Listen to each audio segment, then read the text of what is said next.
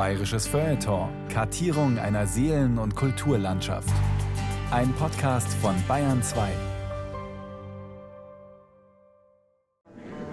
Nächste Haltestelle, Harras Waldfriedhof umsteigen. Ach, bitteschön, Herr Schaffner, Max-Weber-Platz. Muss ich jetzt da umsteigen? Nein, erst am Stachus in die Linie 19 oder 4. So, bitte aussteigen lassen. Weiß-blaues Fähnlein im Wind. Die Masken des bayerischen Volkssängers Weißviertel.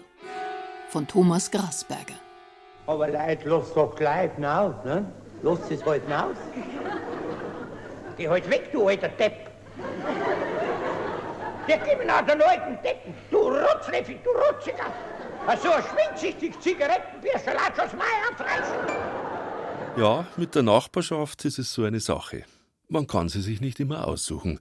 Am allerwenigsten in einer vollen Trambahn. Da hat er schon recht gehabt, der Weißviertel, mit seinem berühmten Wagen von der Linie 8. Bitte schön, ich möchte aussteigen. Ja, dann steig halt aus. Ja, aber ich kann nicht. Ja, dann kann er dir auch nicht helfen. Vorsicht, der Wagen ist besetzt. Weil wir gerade dabei sind, dieser Weißviertel ist ein Nachbar von mir gewesen. Echt wahr.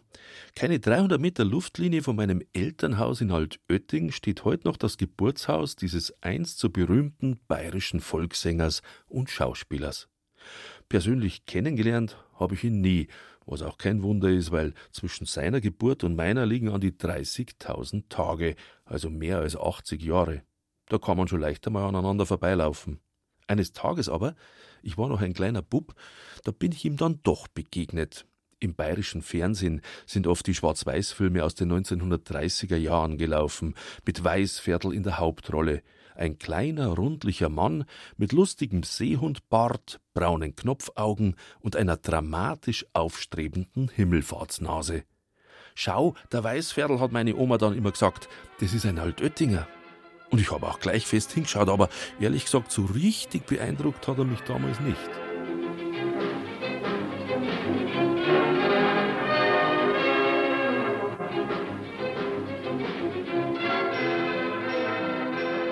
Erst viele Jahre später, als ich schon in meiner jetzigen Heimatstadt München gelebt habe, da ist mir klar geworden, wie berühmt dieser Weißviertel einst gewesen sein muss. Sogar einen eigenen Brunnen hat der Volkssänger mitten auf dem Viktualienmarkt. Und die Münchner Marktfrauen stimmen immer noch jeden Faschingsdienstag seinen legendären Wagen von der Linie 8 an. Aber mal abgesehen von diesem Trambahnklassiker, was geht mich der Weißviertel heutzutage an? Ist das noch mein Humor? Oder ist er nur ein ausgestorbener Unterhaltungsdinosaurier, an dem sich allenfalls studierte Humorarchäologen abarbeiten können? Auf unserem Hof, da geht's der Christli zur die Zeit, muss man sagen. Da hat der Bauer sein Bayern mit Gebetsbüchel verschlungen. Neulich aber ist der Name Weißviertel wieder mal gefallen. In einer Diskussion über belastete Straßennamen. Ein früher Anhänger der Nazis sei dieser bayerische Unterhaltungsstar gewesen, sagen die einen, ein übler Antisemit, zu dessen größten Fans ein gewisser Adolf Hitler gehörte. Andere wiederum behaupten, der Weißviertel sei eigentlich sowas wie ein Widerständler gewesen, der nach dem Krieg zu Recht einen Brunnen an prominenter Stelle bekommen hat. Das hat mich dann doch interessiert. Wer oder was war er jetzt wirklich, dieser Weißviertel, alias Ferdinand Weisheitinger, geboren zu Altötting in der Friedhofstraße 13 ein Viertel? Zur Welt gebracht hat ihn am 28. Juni 1883 nachts um halb zwei die ledige Kellnerin Anna Weisheitinger. Der Kindsvater, ein Mittelfranke, tritt nicht weiter in Erscheinung. Ganz anders die Großmutter, Maria Weisheitinger. Sie wird zur wichtigsten Figur im Leben des kleinen Nandl. Die gebürtige Schwäbin betreibt im oberbayerischen Wohlfahrtsort Altötting eine Tändlerei, also einen Kramerladen nebst Möbelgeschäft. Ihr Nandl ist ein braver Bub, klein und schmächtig. Watschen hat er nur manchmal bekommen und wenn, dann von seinen Altersgenossen. Er ist eher ein Außenseiter. Aber er ist höchst musikalisch. Schon als Achtjähriger singt er im Kirchenchor der Kapuziner. Die ehrgeizige Oma hat's gefreut. Vielleicht wird er ja mal Schullehrer, der Bub. Oder gar Opernsänger. Sein Weg führt ihn über die Salzburger Domsingschule. Dreieinhalb lange Jahre muss er tirillieren, bis der Stimmbruch ihn endlich erlöst und er wieder heim darf. Weil's für einen Lehrer nicht ganz langt, notenmäßig, besorgt ihm der Großvater eine Lehrstelle als Schriftsetzer. Kaum ist er mit der Ausbildung fertig, stirbt die geliebte Oma. Und nichts hält den Pferdl mehr in Altötting. Der 18-Jährige zieht nach München, entdeckt die Welt der Volksbühnen und umgekehrt, sie ihn. Aus dem Altöttinger Schriftsetzergesellen wird bald ein Münchner Volkssängerlehrling.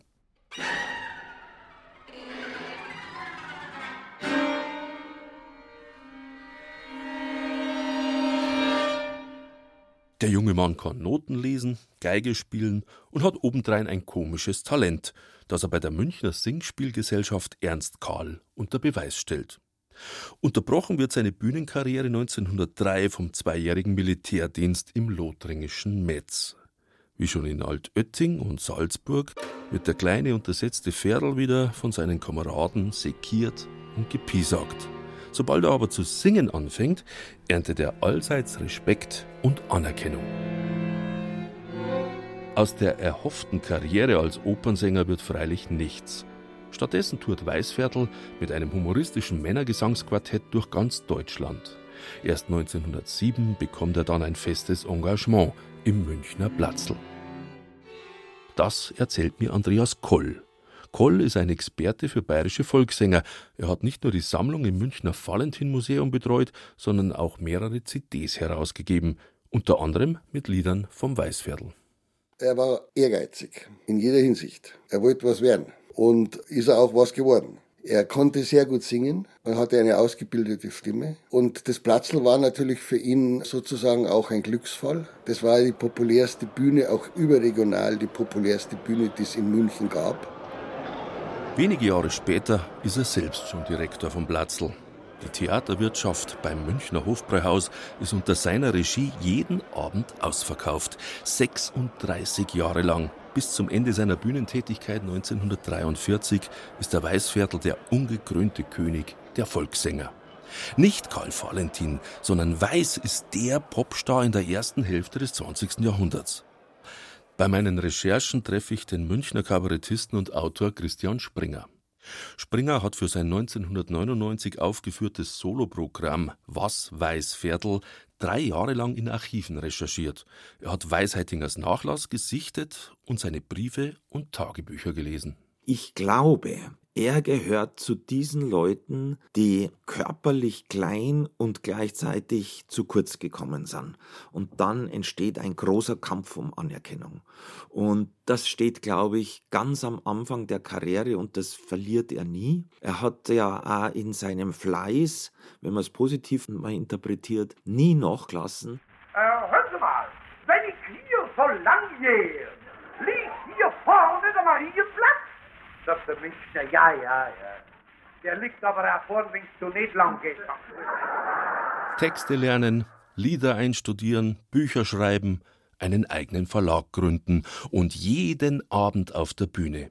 Weißviertel war durch und durch ein Profi, sagt Andreas Koll. Ein volksnaher Unterhaltungskünstler, der sein Publikum mitreißen konnte. Und er bezieht persönlich in seinen Texten keine Position, sondern er erzählt, dass der eine das sagt und der andere das sagt und der dritte das sagt und der vierte das sagt. Insofern kommen alle Meinungen vor.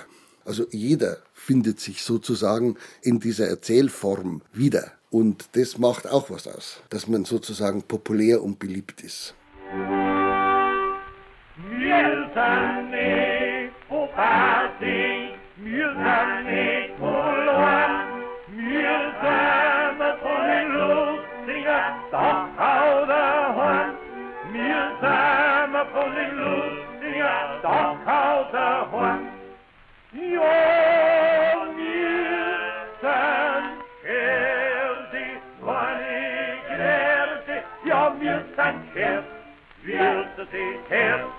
Der Weißviertel ist immer als Gefährder Dachauer aufgetreten. Er, der Bayer, der richtige Bayer, ist sozusagen das Gegenbild zum Preußen. Und wir sind richtig. Wir sind keine Intellektuellen, wir sind gefährt, wir sie sie kehrt. Ja. Dieses Bild wurde da von diesem Weißviertel vermittelt. Wir sind richtig. Bis im August 1914 das große Hurra ertönt. Auch Unteroffizier Weisheitinger ist Feuer und Flamme für den Krieg. Sandsäcke schleppen, Rollwagen ziehen, Schützengraben schaufeln. Weißviertel kennt den Soldatenalltag an der Westfront. Bald wird er zum Vizefeldwebel ernannt. Für den kleinen Granatsplitter von hinten kriegt er das Eiserne Kreuz zweiter Klasse von vorn an die Brust geheftet. Auf seine Auszeichnungen ist er zeitlebens sehr stolz. Der Erste Weltkrieg war im Prinzip für den Weißviertler Glücksfall. Er macht sich freiwillig als Soldat. Es gibt da auch Aufzeichnungen, wo er schreibt. Also da ist ihm auch nicht gut gegangen. Da war er im Schutzengraben, das war nichts für ihn. Aber er hat ja dann eine Unterhaltungstruppe zusammengestellt und er wurde ja dann zu dem Frontunterhalter schlechthin. Ruhig wade, wade, ruhig wade, wade, wenn mir so ruhig wade schirmt in so finstere Nacht und uns vor Hunger der Morgen schon kracht dann gibt's das Fixenfleisch, Rotwurst dazu. Ruhig warte, warte, hob mich gern, mir was grad nur. Ruhig warte, warte, hob mich gern, mir was nur. Mitten im Krieg wechselt Weiß wieder auf die Bühne und wird zum Sprachrohr der Soldaten. Die Texte seiner Lieder und Couplets schreibt er jetzt selber.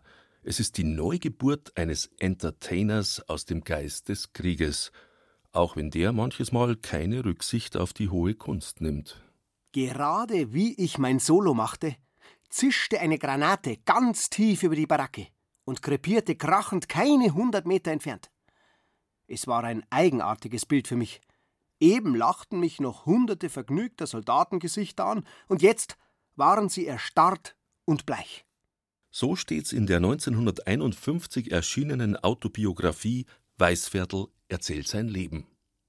Das Münchner Platzl im Felde, wie es im Ersten Weltkrieg auf Plakaten beworben wird, erfreut sich größter Beliebtheit. Weiß tourt mit seinem Ensemble im gesamten Divisionsbereich an der Westfront herum.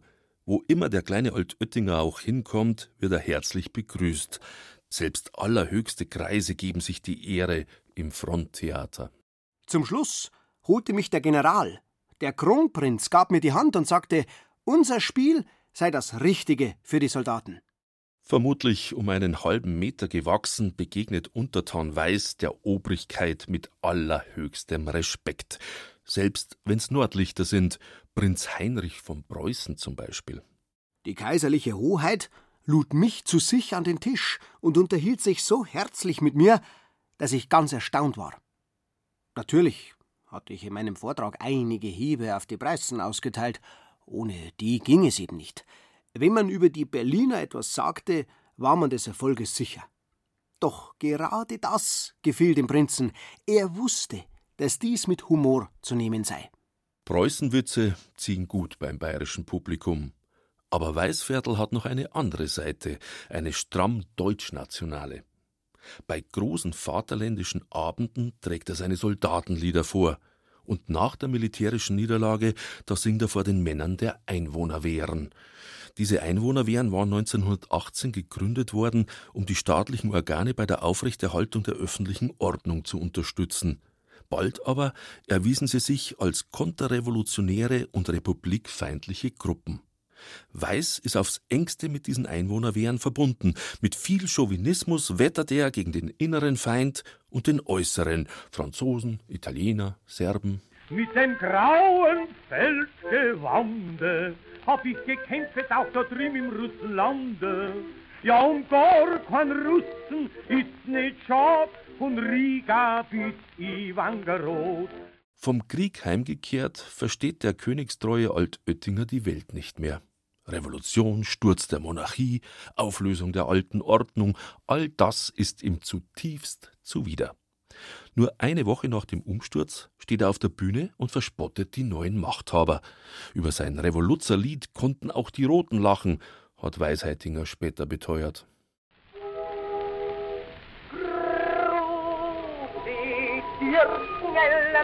Detta bajkar inte strängt revoluter ruckano Hallå, die Fahnen rockero Herrschaft, mir kann Freiheit bringen, wenn mir Pfeifer durch die Finger reißt ein König von sein Thron. Er bockt ein und davon. Die Revolution ist dem erfolgreichen Künstler und Geschäftsmann ein Graus. Darin weiß er sich einig mit anderen berühmten Bayern, etwa den Erfolgsautoren Ludwig Thoma und Ludwig Ganghofer. Als relativ betagte Männer hatten die beiden Ludwigl sich freiwillig zum Kriegsdienst gemeldet. Jetzt, nach der Niederlage, sitzen sie, mal depressiv, mal aggressiv, miteinander am Stammtisch und kranteln und karteln. Vor allem Ludwig Thomas Hasstiraden sind berüchtigt. Als Trommler für rechtsextreme Parteien und als antisemitischer Hetzer verfasst Thoma zahlreiche anonyme Artikel im Miesbacher Anzeiger. Wohl nur die Gnade seines frühen Todes im Sommer 1921 bewahrte ihn vor dem Eintritt in die gerade gegründete NSDAP. Weißviertel aber, der lebte und sang.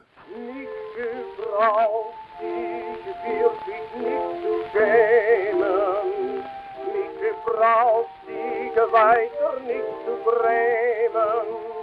Hab gekämpft, gestritten wie ein Held. Hab vier Jahre getrotzt der ganzen Welt. Der vaterländische Sänger und Platzldirektor wird 1921 zu einem ganz frühen Unterstützer von Adolf Hitler und seiner jungen NSDAP. Nachzulesen ist das in Weißviertels minutiös geführten Rechnungsbüchern.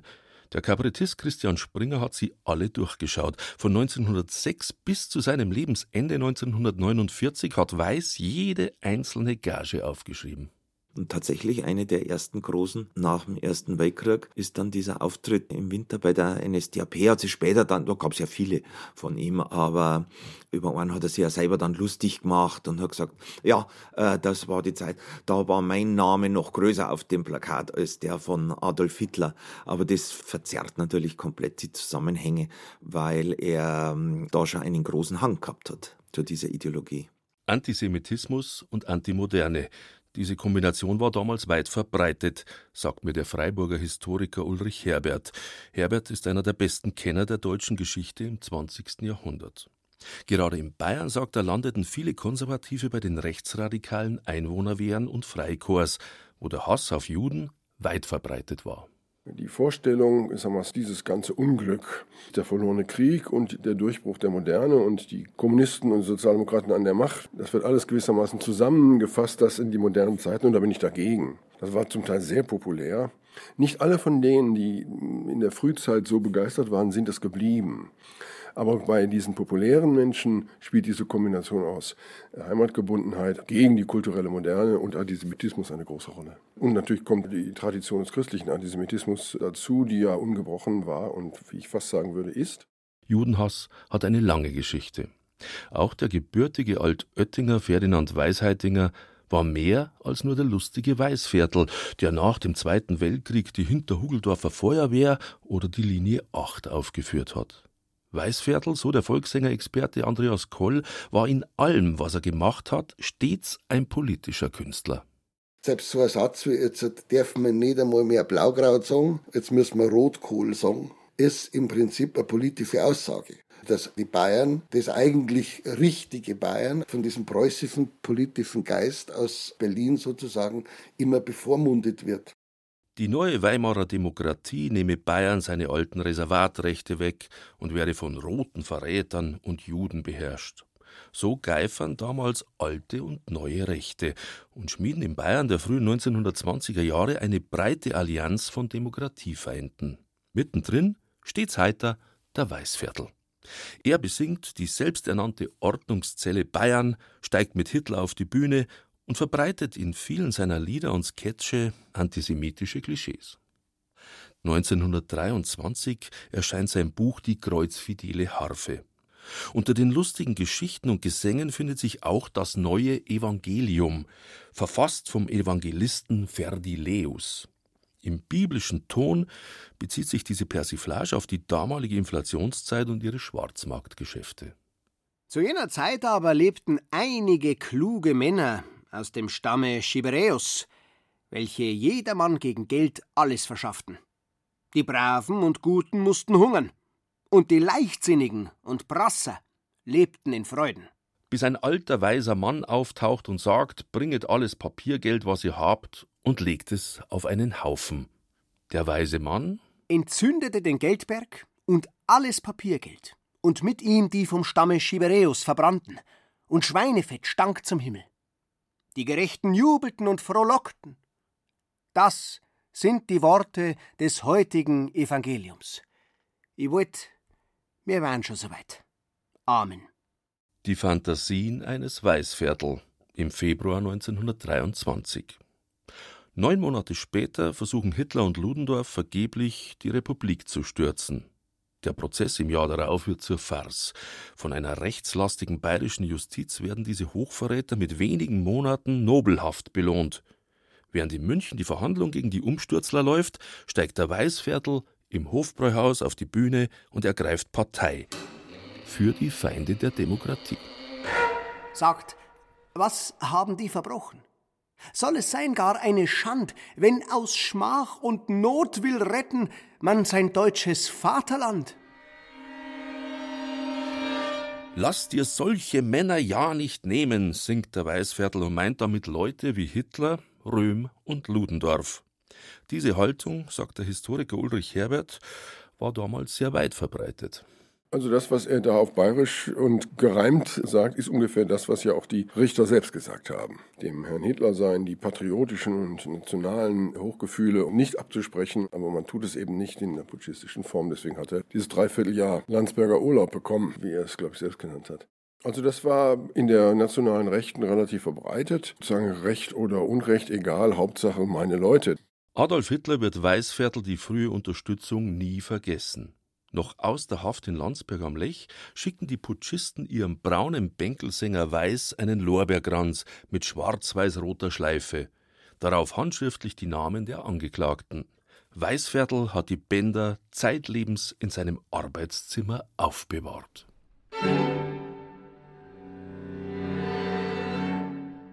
Nach dem gescheiterten Putsch von 1923 sind die Nazis fürs Erste erledigt, während Weißviertel weiterhin Bühnenerfolge feiert. Der Wind hat sich gedreht, Schwarz-Weiß-Rot ist nicht mehr ganz so angesagt, drum schreibt er 1927 sein Lieblingslied. Kein dir mein Heimatland, mein schönes Bayern, das mit diesem Liede ich ein feiern. Am Main im Norden wächst der süße Wein. Im Süden stehen die Berge als Felsenstein. Grad in der Mitte durch fließt die Donau. Hollere, hollere, jo. Und unser Weinelein ist weiß und blau. Munter hüpft Weißviertel von Bühnenhit zu Bühnenhit regt sich in humoristischer Manier auf über die neue Mode langer Damenröcke, die die Männer um ihre letzte Freude bringe. Er reist in die USA und lästert in Zeitungsartikeln für die Münchner neuesten Nachrichten über die ach so seelenlose amerikanische Kultur, wo angeblich nur Maschinenlärm und Schlagermusik vorherrschen und Frauen mit Bubiköpfen unverschämterweise vor Gericht ziehen, wenn ihre Männer sie schlagen.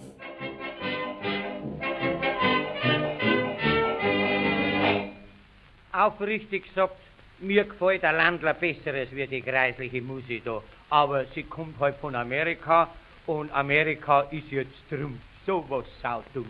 Wir haben doch Amerika entdeckt. Die Geschäfte laufen gut. Er verkauft Schallplatten und Bücher, hält Rundfunkvorträge und erobert bald auch das neue Medium Film. Parteipolitisch lässt er sich nicht festnageln. Ich sag nicht so und nicht so, sonst sagt Leid später jeder so gesagt oder so. Seine politische Grundhaltung aber, die lässt der Weiß immer wieder durchblitzen und das Publikum bejubelt ihn, sagt der Volkssänger-Experte Koll. Es muss eine große Überzeugung von der Bühne heruntergekommen sein, damit es so ankommt. Und das kann man nicht spielen, das muss man haben. Also populär sein war eigentlich sein oberstes Ziel. Ein Ziel, das Weißviertel zweifellos erreicht hat, betont Kabarettist Christian Springer. Sein Ehrgeiz aber und die Gier nach Anerkennung, die blieben zeitlebens unersättlich. hat die Kritiken ausgeschnitten aus Köln und von da und da. Und das war ihm alles wichtig. Und auch als ich im Toten Meer geschwommen bin, haben mich die Leute erkannt. Und in Jerusalem hat mich einer angesprochen. Und dieser ganze Schmarrn. Und da sieht man halt, wie er giert nach dieser Aufmerksamkeit, weil er immer Opernsänger werden wollte. Und das hat nie geklappt. Weißviertel unternimmt ausgedehnte Reisen 1927 bis in den Orient, Ägypten, Türkei, Heiliges Land. Wenn er später auf Schallplatten und auf der Bühne davon berichtet, lässt er so gut wie kein rassistisches Klischee aus. Nicht zuletzt über Juden in Jerusalem wie in Frankfurt am Main. Kein Wunder, dass das nationalsozialistische Kampfblatt Hakenkreuz Banner drei Monate vor der Machtergreifung jubelt, als die Zitat urwüchsige Münchner Komikerkanone im Oktober 1932 Mannheim zum Lachen bringt. 4000 Personen im Nibelungensaal. Kein Jude, wie bei Friedrich Holländers Schweinereirevue, sondern nur deutsche Volksgenossen aus allen Ständen und Berufen. Und ihr brausender Beifall, der mitunter auf offener Straße einsetzte, bewies, dass sich die Lossagung vom geistigen und vom Kulturbolschewismus langsam, aber unaufhaltsam vollzieht. Zum Teufel mit dem blöden und anrüchigen Schlagerkitsch. Zurück zum wahren deutschen Volkstum. Ein halbes Jahr nach der Machtübernahme bekommt Weißviertel eine Einladung, die er kaum ablehnen kann und auch nicht ablehnen will. Am 2. August 1933 lädt der bekennende Weißviertel-Fan Adolf Hitler den Künstler auf den Obersalzberg bei Berchtesgaden. Was sagst du nun? wenn du vor dem Reichskanzler stehst. Hitler war oft Gast bei uns im Platzl. Bei vielen Veranstaltungen der damals noch kleinen NSDAP habe ich mitgewirkt, bin am Tische des Führers gesessen, habe mit ihm gesprochen. Aber jetzt ist der einfache Mann, der gefreite Hitler, Kanzler des Deutschen Reiches. Millionen Deutsche folgen begeistert seinem Willen. Schreibt Weißviertel in seinem 1933 erschienenen Büchlein Gurt Troffer. Begeistert schilderte er im Schlusskapitel das Treffen bei unserem Volkskanzler. Ein Schwarz-Weiß-Bild zeigt den kleinen, blatterten, beleibten Weiß mit Anzug und Fliege und daneben den Führer. Die beiden grinsen in die Kamera. Schon erstaunlich, sagt Christian Springer, wie salopp Weißviertel diese Szene beschreibt. Mit besonderer Freude konnte ich als Bayer feststellen, dass unser Reichskanzler oft ganz schön im bayerischen Dialekt sprach. Zum Beispiel, und dann zitiert er, hier fühle ich mich wohl, in Berlin kann ich schlecht schlafen, aber hier, da schlafe ich wie ein Ratz. Dieser Satz von Hitler, ob er jetzt gesagt hat oder nicht, ich nehme schon an, ungefähr in diesem Sinne, das könnte fast aus einem Lied vom Weißviertel eine Strophe sein. Dieses gegen Berlin schießen und hier in Bayern fühle ich mich wohl. Das war eins zu eins Weißviertel. Früher gab's so viel Parteien, deshalb auch viel Reibereien. Bis dann kam ein Ingenieur und sprach, nein, so geht's nicht mehr. Weg mit diesen Wechselströmen, wollen wir lieber Gleichstrom nehmen. Er hat aus- und umgeschaltet, gleichgeschaltet, gleichgeschaltet. Das Lied Gleichgeschaltet aus dem Jahr 1934 ist sein Sound zur Machtergreifung. Und die befördert seine Karriere. 1933 geht Weißviertel zum ersten Mal seit 25 Jahren wieder auf eine größere Gastspieltournee durch zahlreiche süddeutsche Städte. Wenn wir fest zusammenstehen, muss doch wieder aufwärts gehen. Bauer, Arbeitsmann und Knecht, Adel, Bürger, gleiches Recht. Für das Land, das wir gestritten und viel Jahre Not gelitten, wollen wir leben ungespaltet gleichgeschaltet, gleichgeschaltet. In jenen Jahren gelingt ihm auch der Durchbruch als Filmschauspieler. Die Nazi-Zeitungen zeigen den sanft lächelnden Humoristen auf Fotos gleich neben Propagandaanzeigen mit dem Hinweis, der Jude ist unser Unglück. Weißviertel ist zwar anders als mancher Schauspielkollege nicht in den allergröbsten Propagandastreifen zu sehen, aber seine Karriere als NS-Filmstar führt steil nach oben. Die Zeitung Hakenkreuz Bonner wirbt am 19. Mai 1934 für den Tonfilm Der Meisterboxer. Der Name Weißferdl verbürgt von vornherein dafür, dass man mit Freude einen Film anschauen kann. Fast jedes Jahr erscheinen ein, zwei neue Filme mit ihm in der Hauptrolle. In die beiden Seehunde ist er sogar in einer Doppelrolle zu sehen als Fürst und Dienstmann. 1935 folgt Alles wegen dem Hund, 1936 Der müde Theodor, im Jahr darauf Der Lachdoktor und 1939 Der arme Millionär. Eine Verfilmung von Ludwig Thomas Bühnenstück Der Schusternazi. Darin erbt Schustermeister Stangelmeier unverhofft eine Million, vergisst bald seine bürgerliche Herkunft und geht prompt einem vermeintlich adligen Hochstaplerpärchen auf den Leim. Man kann sie durchaus noch anschauen, diese Weißviertel-Filmkomödie, und dabei sogar schmunzeln, wenn man nicht dran denkt, dass acht Wochen nach der Uraufführung der Zweite Weltkrieg begonnen hat. Aber ich bin verliebt in Ihre Tochter. Ja, Durchlacht. Ja, Herr von Durchlacht, ja, gibt's das auch? Oh, sie ist der entzückendste Wesen auf ganzer Welt. Ah, oh, sie ist ein Engel. Das müssen Sie selber sagen. Das Volk musste bei Laune gehalten werden, und wer sollte dafür besser taugen als der lustige Bayer mit Schnauzbart und Himmelfahrtsnase? Ich bin unterwegs in die Schönfeldstraße 3 ins Staatsarchiv München. Dort wird unter anderem der Karton mit Weißviertels Spruchkammerverfahren aufbewahrt. Denn wie viele musste auch der beliebte Humorist nach dem Krieg ein Entnazifizierungsverfahren durchlaufen. Inmitten der Unterlagen finde ich einen Fragebogen vom Reichsverband deutscher Schriftsteller. Weisheitinger füllt ihn 1939 aus, weil er damals Schwierigkeiten hat, die arische Abstammung seines Großvaters väterlicherseits zu belegen. Also nennt er Zeugen, die erschöpfende Auskunft geben können und die für ihn einstehen. Erstens Staatsminister Hermann Esser, ein bayerischer Nationalsozialist der ersten Stunde, und zweitens Reichskanzler Adolf Hitler selbst. Kein Wunder, dass es nicht lange dauert, bis Post vom Adjutanten des Führers kommt. Weißviertels arischer Nachweis gilt damit als erbracht. Und der Künstler kann weiterhin auf der Bühne sein Publikum begeistern. Wobei er natürlich einer der ganz wenigen war, die offiziell über Nationalsozialisten Witze machen durften auf der Bühne.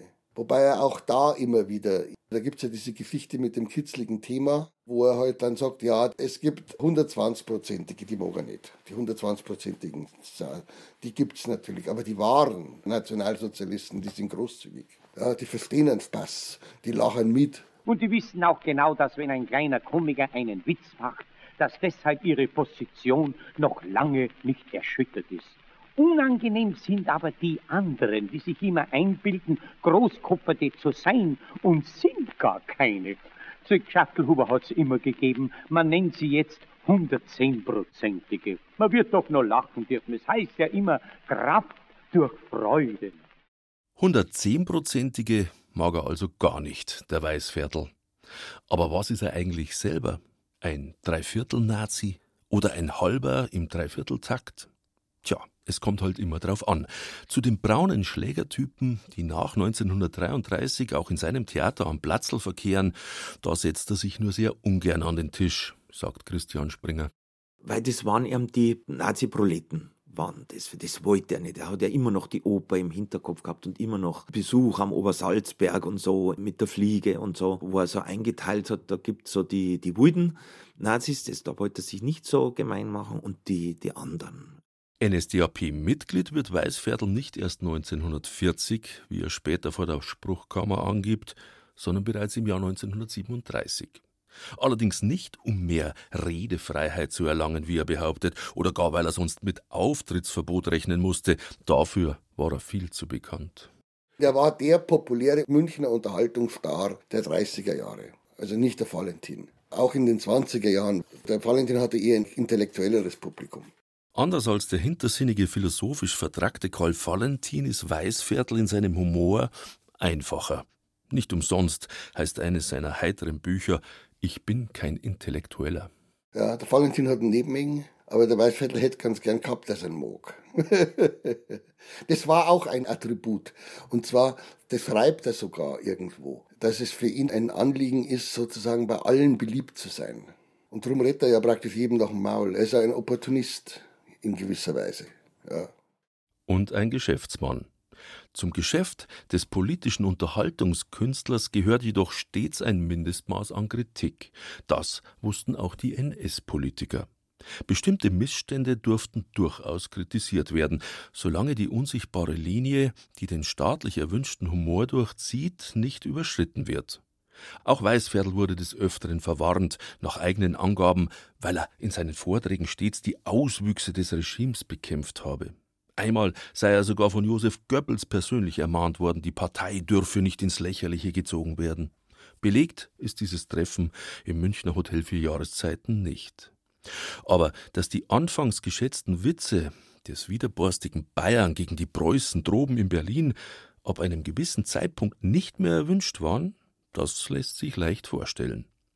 Zu Kriegszeiten jedenfalls, sagt Christian Springer, machten in München Gerüchte die Runde, der Weißviertel komme nach Dachau wegen seiner frechen Schnauze wo man ihm dann so Anti-Nazi-Witze und Szenen in den Mund geschoben hat, wo der Weißviertel selber dann gesagt hat, das habe ich fein nie gesagt und wo man auch letztlich die Nähe zum Regime merkt, indem sie ihn auch machen haben lassen. Es hat nämlich tatsächlich so leichte Anti-Hitler, Anti-Nazi-Witze nämlich äh, schon gegeben von Weißviertel, die gewollt waren als Ventil für die ganze Geschichte und das war der Weißviertel. Und das macht ihn eigentlich, eigentlich von diesem kleinen, rundkopfigen Manschkerl zu einem brutal gefährlichen Mann weil der das System stützt, wie nochmal was.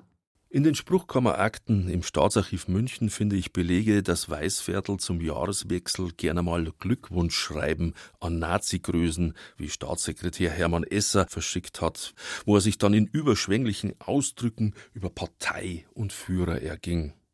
Seine Distanz zum System wird erst dann größer, als die militärische Niederlage absehbar ist und sich die Stimmung in der Bevölkerung verschlechtert.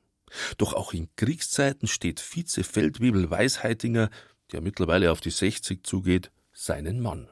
Infanterie, Infanterie, ohne uns da geht es nie. Infanterie, Infanterie, stürmen durch die Infanterie, schauen dem Feind ins Angesicht. Ja, da hilft er keiner nicht, da musst stellen du deinen Mann, hurra drauf und dran. Infanterie, Infanterie, stürmen durch die Infanterie.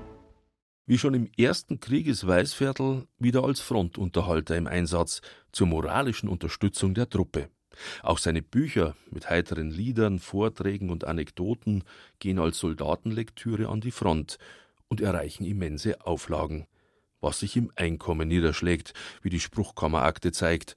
Seine ohnehin schon hohen Einkünfte als Singspieldirektor, Filmschauspieler, Verleger, Schallplattenproduzent und Schriftsteller wachsen seit seinem Parteieintritt nochmal richtig an. Von 45.000 Reichsmark im Jahr 1937 auf 79.000 im Jahr 1941. Das ist damals fast das 40-fache eines durchschnittlichen deutschen Jahreseinkommens. Er hatte drei Herzinfarkte gehabt, er war Multimillionär. Die Ärzte haben ihm gesagt, hören's auf damit und er ist immer wieder und auf die Bühne und auf die Bühne und Tournee. Erst als seine Gesundheit es gar nicht mehr zulässt, stellt Weißviertel 1943 seine Auftritte ein.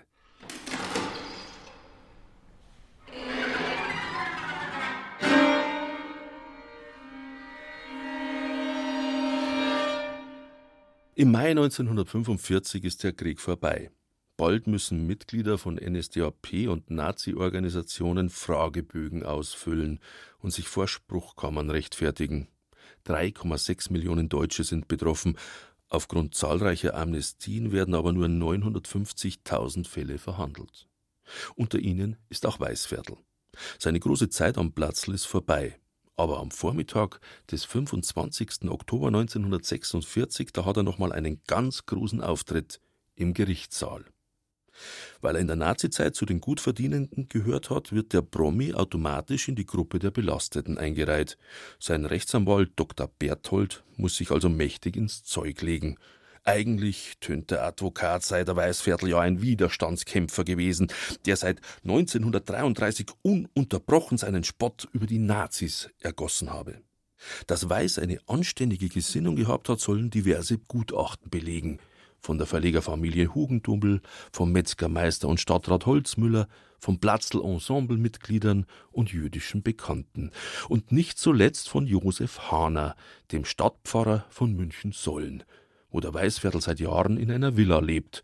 Der Geistliche attestiert dem Komiker, von narzisstischer Gesinnung war bei ihm schon wirklich nichts zu merken. Seit vielen Jahren wirkt Herr Direktor Weisheitinger auf unserem Kirchenchor mit, unbekümmert um so manche hämische Bemerkungen seitens einzelner Parteimitglieder. Weißviertel, ein guter Sänger und ein guter Schauspieler, wie er einmal mehr vor der Spruchkammer unter Beweis stellt. Das Verfahren gerät zum Spektakel. Schon am Eingang drängen sich die Zuschauer, Fernsehkameras sind aufgestellt und Weiß sonnt sich im Rampenlicht. Er sieht das Ganze mehr als eine Werbeveranstaltung in eigener Sache und geriert sich als Filmstar, ganz so, wie er es von früher kennt. Dazugelernt hat er nichts. Meine Spruchkammerverhandlung heißt ein später verfasster Text, der mit den Zeilen endet. Wichtig ist für mich als Darsteller, dass ich in diesem meinem neuen Film die Rolle des Betroffenen betroffen genug gespielt habe. Vielleicht wird Hollywood auf mich aufmerksam. I hope so. Dank Persilschein vom Herrn Pfarrer geht der Weiß zwar nicht weiß gewaschen, aber relativ ungeschoren aus dem Verfahren hervor. Er wird als Mitläufer eingestuft und zu einer Geldsühne von 2000 Mark verurteilt. Zuzüglich Kosten des Verfahrens und Porto macht insgesamt 5438 Reichsmark die er im Januar 1947 brav überweist. Im Urteil der Spruchkammer 6 München heißt es Die Kammer kann dem Betroffenen zwar nicht von dem Odium der Mitläuferschaft freisprechen, aber sie ruft all denen, welche den Betroffenen verurteilen, zu, wer ganz ohne Fehl ist, der werfe den ersten Stein auf ihn.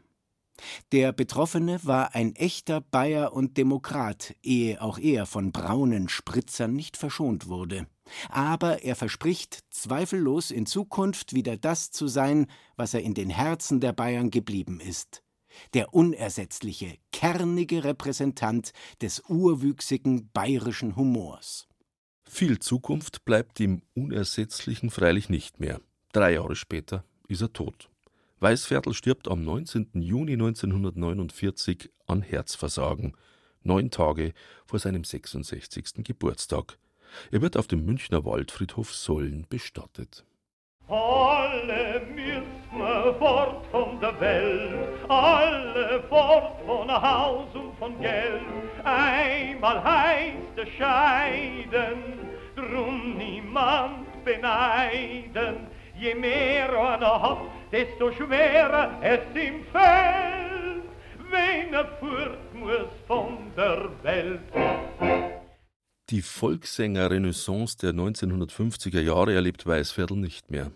Aber als ein Freundeskreis Münchner Volkssänger und Volksschauspieler 1953 auf dem Viktualienmarkt zwei Brunnen aufstellen lässt, da kommt neben Karl Valentin auch er zu Ehren und draußen im Land widmen mehrere Gemeinden dem Weißviertel eine eigene Straße. In jüngster Zeit aber finden vermehrt Debatten über die Umbenennung von problematischen Straßennamen statt. In Ergolding bei Landshut zum Beispiel hat ein Marktrat 2022 den Antrag gestellt, den Namen des Weißviertelwegs zu ändern, wegen der braunen Flecken des Humoristen.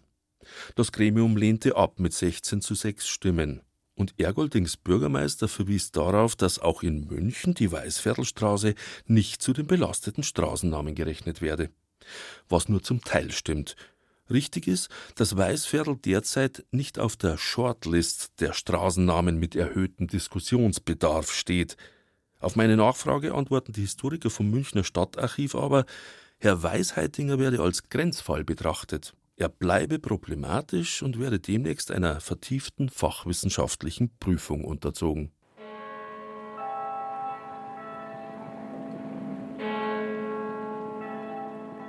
Ich mag meine alte Heimatstadt Altötting und ich mag die Leute, die allermeisten wenigstens. Aber manches verstehe ich bis heute nicht. Zum Beispiel, warum im Jahr 2005 ein abgeschmacktes Reiterstandbild vom katholischen Glaubenskrieger Tilly auf den Kapellplatz gestellt wurde. Oder warum noch 1997 die damalige Haupt- und heutige Mittelschule den Namen Weißviertelschule bekommen hat. Zu einer Zeit, als die Flecken auf Weißviertels Weste schon lange bekannt waren. Herbert Hofauer, Altbürgermeister von Altötting, saß damals in der sechsköpfigen Jury, die für den Volkssänger stimmte, bevor dann der Stadtrat endgültig entschied. Auch Hofauer war für Weißviertel als Schulnamenspatron. Natürlich gab es viele andere Namen, die man für eine Schule erfinden könnte. Der Weißviertel ist aber in Altötting schon im Bewusstsein nicht als eingefleischter Nazi, der glaube ich auch nicht war. Der Weißviertel hat in einem Nachbarhaus gewohnt von meinem Vater und ich habe die ersten ja, Erinnerungen an ihn, dass der Vater halt erzählt hat, was das für ein Auflauf war, wenn der Weißviertel wieder mal heimgekommen ist zu seiner Großmutter, wo er aufgewachsen ist mit einem großen Auto dahergekommen, wo noch nicht viele Leute äh, Auto und schon gleich groß gehabt haben. Aber in einer Stadt wie Altötting hat dieser Weißviertel als geborener Altöttinger und auch einer, der hier gelebt hat und der aufgetreten ist nach 47 im Oberwirtssaal, einfach ein Klima der Sympathien vorgefunden. Und ich meine, wenn er äh, wirklich ein Propagandist gewesen wäre, dann war er nicht als Mitläufer aus dem Entnazifizierungsverfahren ausgekommen. Ob er wirklich nur ein Mitläufer war, oder dank des Persilscheins vom Herrn Pfarrer durchgerutscht ist, wie so viele damals, das werden vielleicht die Prüfungen der Münchner Historiker demnächst zeigen. 1997 jedenfalls scheint man in Altötting fest an die Mitläufer-These geglaubt zu haben, zumal mit Unterstützung von Münchner Prominenz zu rechnen war. Die legendäre Volksschauspielerin und Weißviertelschülerin Ernie Singerl kam damals zur Schuleinweihung nach Altötting. Und ein eigener Clou war dann noch, dass mir der Oberbürgermeisterkollege aus München, der Christian Ude, einen Wagen der Linie 8 geschenkt hat. Ich habe ihn gefragt, ob er nicht einen alten hat. Ude hat gesagt, äh, such da einen aus. Und der wurde dann mit einem Tieflader runtergebracht. Der Ededinger Malermeisterbetrieb hat den dann hergerichtet, äh, wird dann auch für Unterrichtsstunden hergenommen, steht jetzt im Gelände der Mittelschule. Der Kabarettist und Autor Christian Springer hat sich damals gerade intensiv mit der Biografie vom Weißviertel beschäftigt, für sein Bühnenprogramm Was Weißviertel. Er sei schon sehr verwundert gewesen, sagt Christian Springer, als er von der Altöttinger Schulnamensgebung gelesen hat. Aber ich glaube einfach, dass es keine Absicht war, sondern eine komplette Unwissenheit und Negierung der ganzen schwarzen, braunen Flecken auf seiner weißen Weste. Das hätte man zu dieser Zeit schon nicht mehr machen dürfen und ich weiß nicht, was es den Schülern sagen soll. Vor der Frage steht auch Rainer Langseder jedes Jahr wieder. Der Schulleiter der Altöttinger Weißviertelschule ist Jahrgang 1967. Mit der Namensgebung hat er nichts zu tun gehabt. Aber nun heißt sie halt mal so. Und verschwiegen werde nichts, sagt Langseder, auch nicht die problematische Seite des Humoristen.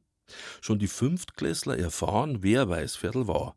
Entsprechende Lerninhalte, vor allem Wikipedia und Zeitungsartikel, können auf der Internetplattform Mebis abgerufen werden. Weitere Hinweise aber gibt es an der Schule nicht. Natürlich wäre eine Sophie-Scholl-Schule, wie sie 1997 auch vorgeschlagen wurde, besser geeignet, um den Schülern Identifikationsmöglichkeiten an die Hand zu geben, gerade in diesen Zeiten. Der Name Weißviertel ist da weitaus problematischer, sagt der Schulleiter. Ähm, sicherlich nicht das beste Beispiel. Ja, braucht man nicht drum herum reden. Uns ist allerdings auch wichtig zu sagen, wir leben zum Glück in Freiheit und Demokratie. Und keiner kann so hundertprozentig sagen, wie hätte er in einer Diktatur gehandelt. Stimmt. Aber geht's nicht vielmehr um die Frage, wie wir uns heute verhalten? Ob wir jemanden mit einem Schul- oder Straßennamen ehren wollen, der einst die Demokratie aktiv bekämpft, dem Führer gehuldigt und Juden verunglimpft hat? Vielleicht sollte man darüber noch einmal nachdenken, meint auch Christian Springer. Was wäre das für ein fantastisches Zeichen für die Schülerinnen und Schüler, vorne jemanden stehen zu haben, der sagt, da ist unser großes Missgeschick passiert, die Gründe sind die und die, deswegen werden wir es jetzt umbenennen. Der Altöttinger Schulleiter Rainer Langseder jedenfalls hätte mit einer Namensänderung kein Problem, sagt er, wenn sich dafür eine politische Mehrheit findet.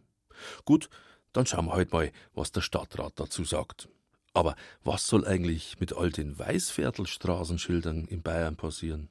In Altötting und München, in Kastel, Nandelstadt, Eichenau oder Ergolding oder in Garching an der Alz, wo der Volkssänger-Experte Andreas Koll geboren und aufgewachsen ist. Ja, ich das glaube ich wegschrauben. Es gehört ja zu manches wegschraubt wahrscheinlich. Also er war halt einfach ein Propagandist dieser ganzen Geschichte. Er war ein nationalsozialistischer Propagandist, ohne ganz offiziell sozusagen sich das ans Revers zu hängen. Ja. Den Orden hat er verstanden, innen zu tragen, dass man nicht sieht.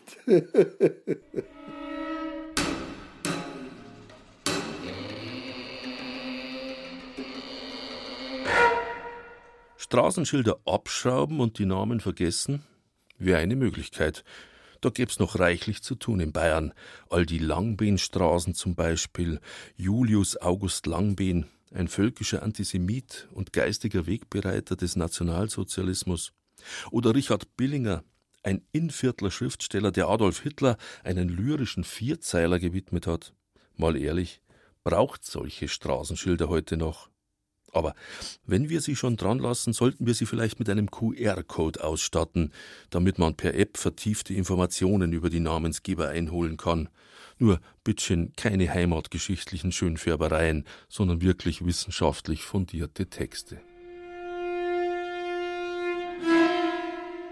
Und was bleibt jetzt vom Weißviertel in unserem kollektiven Gedächtnis? Ich frage mal noch einen anderen berühmten Humoristen, auch er ein Altöttinger, kein gebürtiger zwar, aber ein gelernter. Immerhin hat Gerhard Polt die ersten neun Jahre seines Lebens in der Wallfahrtsstadt verbracht. Heilfroh sei er, dass er mit der Straßennamendiskussion nichts zu tun hat, dass er nicht entscheiden muss, sagt Gerhard Polt. Aber in seinem lang gehegten Traumprojekt, dem geplanten Haus des Humors, da hätte der Weißviertel schon einen Platz verdient, was natürlich vor allem am Wagen von der Linie 8 liegt. Ich habe zur Genüge Trambahn fahren müssen und darum kann ich mich auch mit diesem Lied, da kann ich was damit anfangen. Mit der Frau, die dann der Schlag trifft und die dann am Nordfriedhof vielleicht beerdigt werden soll. Das ist eine wunderbare Geschichte. Dafür ist er auch wahrscheinlich mit am allerbekanntesten. Da habe ich auch lachen müssen, da muss ich sogar heute noch lachen. Ich hab's ihnen doch 20 Mal gesagt am Stachus, bei der letzten Station, da hätten sie raus müssen. Was? Oh Gott, oh Gott, mich trifft der Schlag. Gut, na bleib sitzen bis zum Nordfriedhof. Vorsicht, der Wagen ist besetzt. Stimmt, darüber kann man heute noch lachen. Wenn man nicht gerade in einer überfüllten Tram steht oder an die braunen Flecken denkt, die der bayerische Volkssänger Ferdinand Weisheitinger auf seiner Weste hat. Da bleibt zumindest mir das Lachen schon leicht einmal im Hals stecken.